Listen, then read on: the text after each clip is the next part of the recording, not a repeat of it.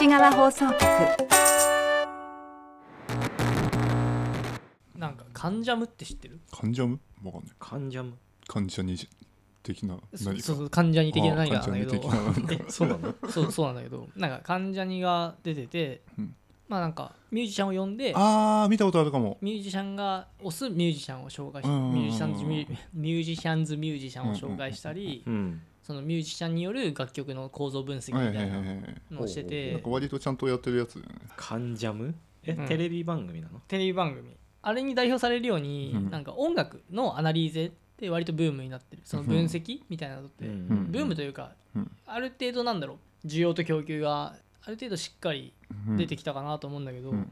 曲の分析はあるけど歌詞の分析って全うん。然いまだにないなと思ってて、うん。うん。その方がなんか簡単そうじゃん。うん。うん確かあの楽曲のなんだろうにね。モードとかコードとかは分からないけど、うん。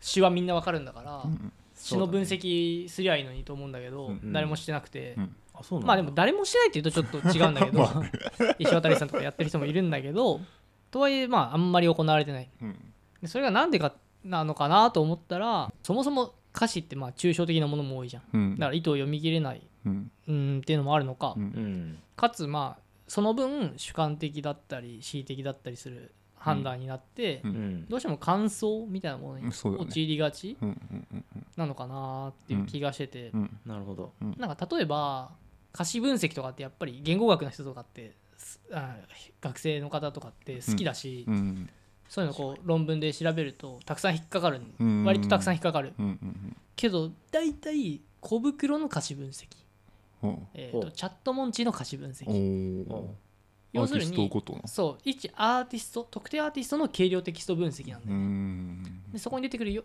それをまあ形態層に分けたり、はいはいはい。いろんなことをやりながら編集する言葉とか、アーティストの作詞を特徴づけるみたいなうん。うんうんものにとどまってることが多くてそれって正直あんま意味ないというか、なんかね 西野カナはいつも会えないとか。うんうん、そうそう そのレベル。そのレベルになっちゃいそうな。なんか特にもっと意味がないね。そうそう本当し歌詞とかについて考えるんだったら一種の詩であったりうん。文学として捉えれば、こう何を書いてて何を書かなかったのかっていうのことを考えるべきだし、うん。それが書かれてるものだけじゃなくてななんでこういうふうなことを書いたのか？それは社会的な何かがあったからなのか、要因を複合的に考えて語った方がいいいいのになんでやらないのかな？と思って。まあそれはまあ学問的に体系だってないからっていうのはまあもちろんあると思うんだけど、うんうんまあ、学問的に体系だってないのであれば、うん。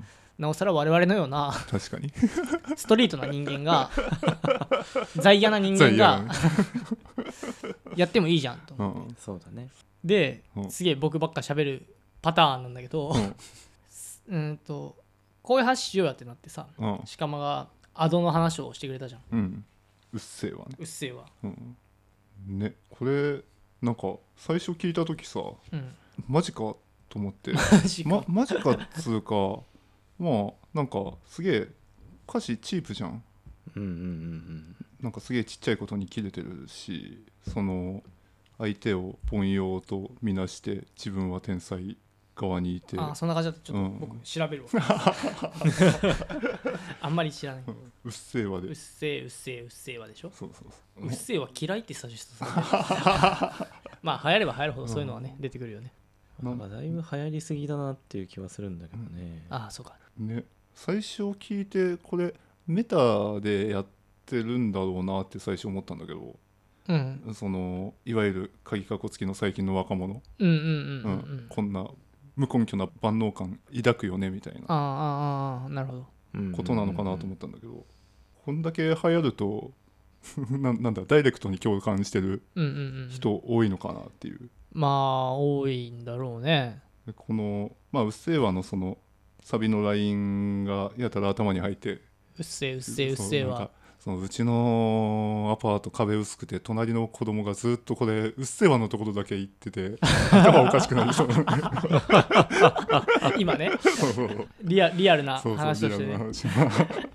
それはそれとして、うん、普通にまあこれ歌詞として別に分析して面白いっちゅうところがないっつうか、うん、とは思うんだけど唯一気になるのがなんで健康をアピールするんだろうなっていううっせぇわのうっせえうっせえうっせえわの後。うん。えこれ母親に対する目線じゃないの？あそうなの。母親に対する、うん。なんかそごめん。すごいパッと見の感覚なんでしかないんだけうどん。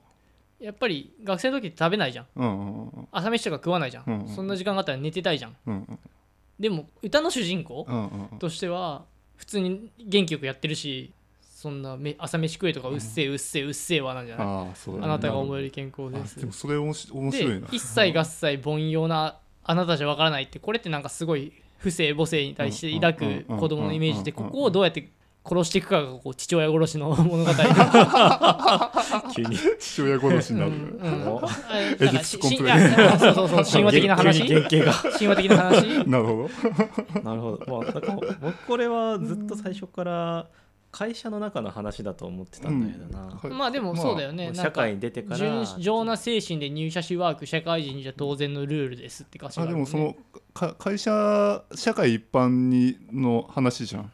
社会人としてやっていく上でこういうなんか細かいことをがみぐちぐち言われたりするよするっていうのに対する「うっせえうっせえうっせえは」なんだけど、それに対して今中田が言ったその母親に対して健康ですってアピールしてるっていうのはすげえおもし面白いなと思って。確かにね。そう最最終的な新旧最終的な新旧マママなんだっていう。ところ。あすごいよくと撮ってくれたな。僕はここ このサビしか読んでなかった 社会人の話だとすら思ってなかったんだけど。なんかすげえししっくりこない。なんかその、ううん。なんか社社会にいろいろうん不満を抱いて、うん、なんかうまくいかない。それむ周りの責任やっうん。ていうところでなんか最終的な新旧がそのママとの関係のところに還元されるっていうのはうん。なんかすげえなんか 構図として今スストンと落ちてきた感じだからがする。これあれじゃない？サビのところはさ過去に戻ってる感じがするんだああなるほどね。すごいもっと単純な話になっちゃうんだけどさ、なんか言われてきたけどその時は反論できなかったけどみたいな、うん。そうそうそうそうそう。うんで今こうなっててうんうんみたいな。うんうんああでもそれはちょっとわかるかもな、うんうん結構その子供の頃というか社会に出る前って親の存在って割と神に等しいというか、うんうんうん、うん。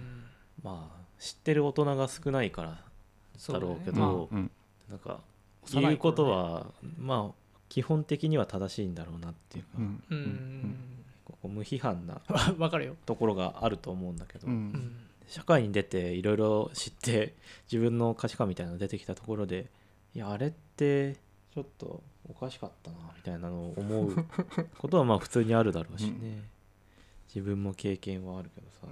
うん、もう10歳ぐらいの時にさ、うん。バスで母親が怒られててちょっと悲しくなったもん。それはしんどいな。子供の時にそういうの見るとしんどいな。そうだね。なんか 親の親のね。そう小学生ぐらいの時にさ親が叱責されるのをうん。こうリアルに見ると。きついよね。きついですかなんかまあ半分おもろかったけど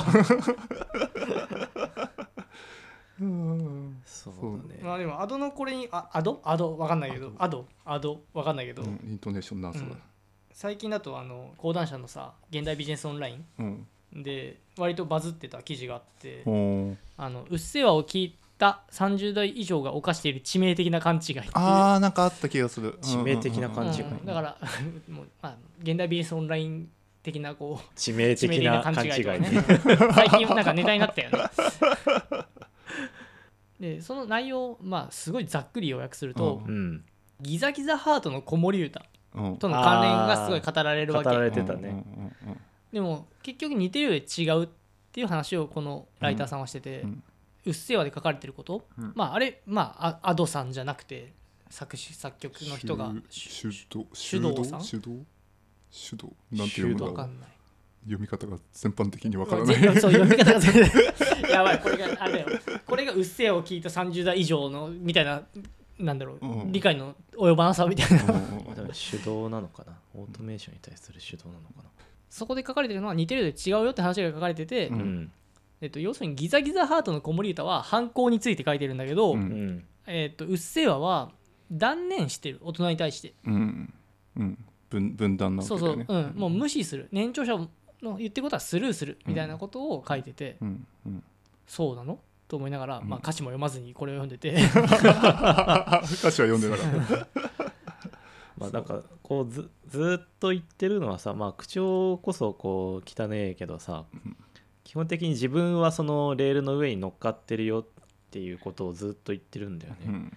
その殴らないしナイフみたいなその口の悪さもない思考回路も別にまあそれこそ健康だし。うん。うん対比なのか。そう。だから自分はなんか大人もっと上の世代から今時の若いもんはみたいな感じで解釈されて語られるけどで自分はその枠内に収まってる。別に逸脱していない人間ですよっていうところをずっと言ってきて、うんでも最後の最後で急に自分は天才だって言い始めるんだよね。うん。うんうんいや天才ってまあ言ってみれば逸脱してる人間じゃん、うん。一般常識とうんかだからさ、うん。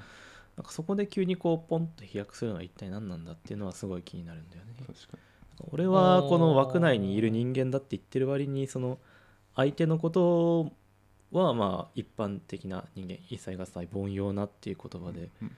批判するけどでも枠内にいるってことは凡庸なわけじゃん自分も、はあはあはあ。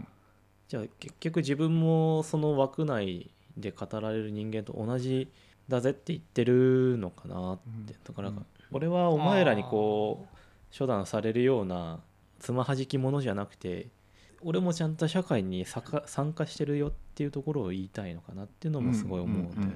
ねなんかその 2, 二面あるよね、うん。うんだからそのメメタなのかね。なんかその社会に対して物申すための視点として、うん、自分に何かしら特権性を与えなきゃいけないんだけどその根拠っていうものが別にないわけだよね。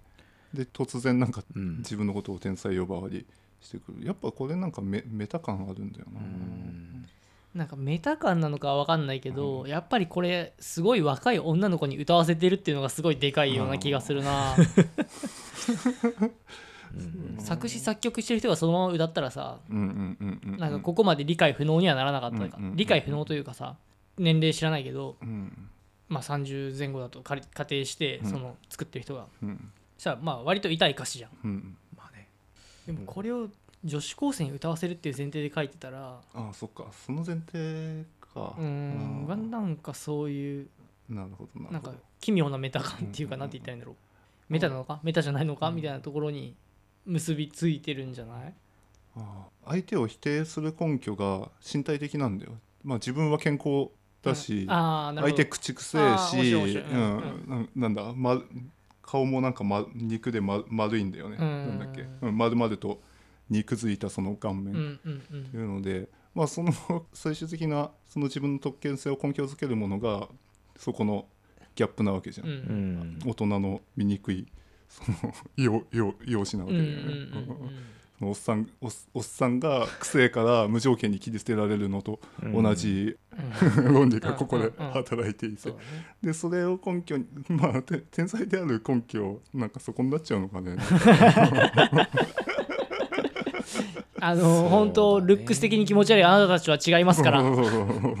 まあ、ある意味そのルックスの汚さって怠慢の象徴でもうんうん。ああると思うんだよね。まあよく言えば、うん。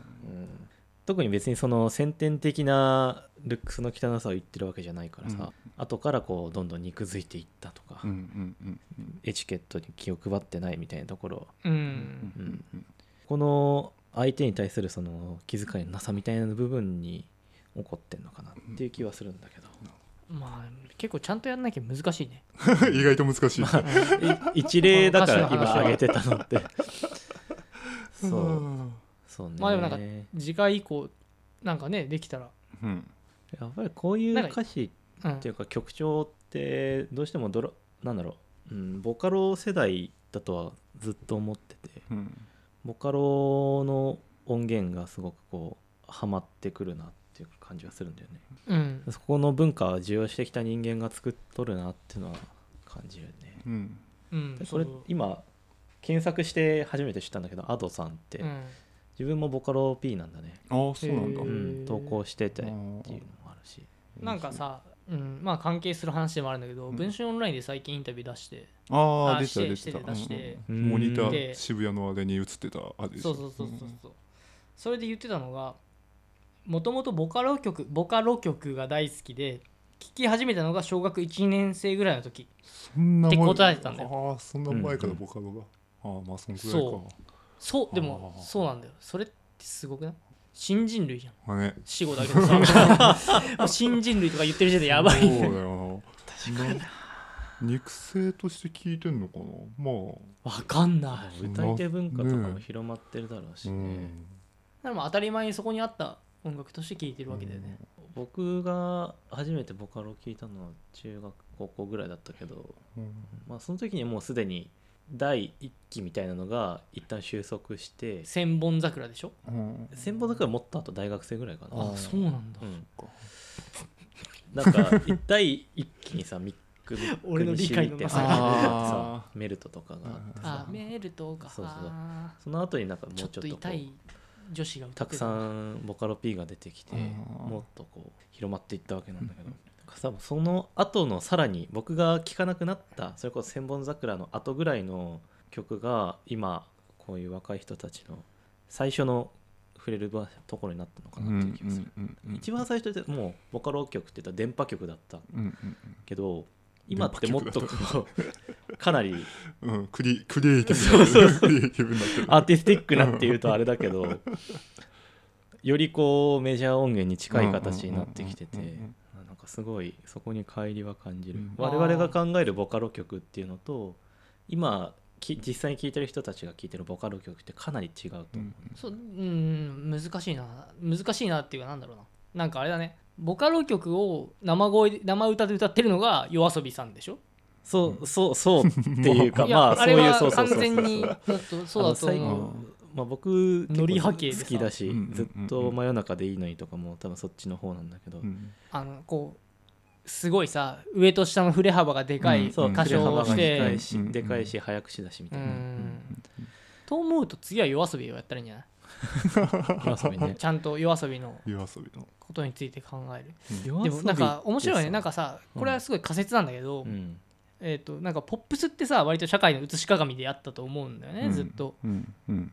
うんとなんかまあそれは価値観の多様化なのかもしれないけど、ん。なんか今のところの僕の感覚ではいわゆるそのボカロ発のボカロの文脈にある人たちうん。がその社会の映し鏡合わせ鏡になってるかっていうとかなり疑問があって。う、ん。でも売れてる売れてるってことはそういうことなのかな、うん。うん。でもあれじゃねヨネスなんかは普通にそうだね。割と映してね。米津玄師はずっとボカロ P やっててうんボカロから地続きでメジャーになったのって。米津玄師うん。が一番大きいんじゃないヒャダインはヒャダインそうなうのんヒャダインはちょっとニコニコ動画のあれか、うん。流れだから、うん。ちょっと微妙に違うっちゃ違うのか、ボカロではないか。そうか、まあ、ちょっとその前にはスーパーセルとかもいたけどね。うん。スーパーセルはどっちかっていうとあアニソンにどんどん行ったけど。うん。でその最初ってボカロってまあ一応あのヤマハ的には楽器の扱いでまあ、うんボーカロイドの、ね、出てるわけだけどさ、高いよね。高い。その楽曲の中の歌い歌う自分で歌わないけど声を入れたいっていう人向けの楽器だった、うんもちろんもちろん。ボカロでそれに対してこう歌える人が歌い手として曲を実際に歌ってさうん。で、まあ、その文化ができてきてで、まあ、今どうなのか分かんないけど最初から歌われることを前提として作ってる節はあるんじゃないかなっていう気がする、なんだっけな。ちょっと話は変わるけど、うん。ボカロ曲っぽいボカロ曲っぽさを抽出しただけのボカロ曲みたいなのがネタで作られてた。へえ村上春樹が焼きそばを食べたらみたいな。文体練習じゃん。東京西側放送局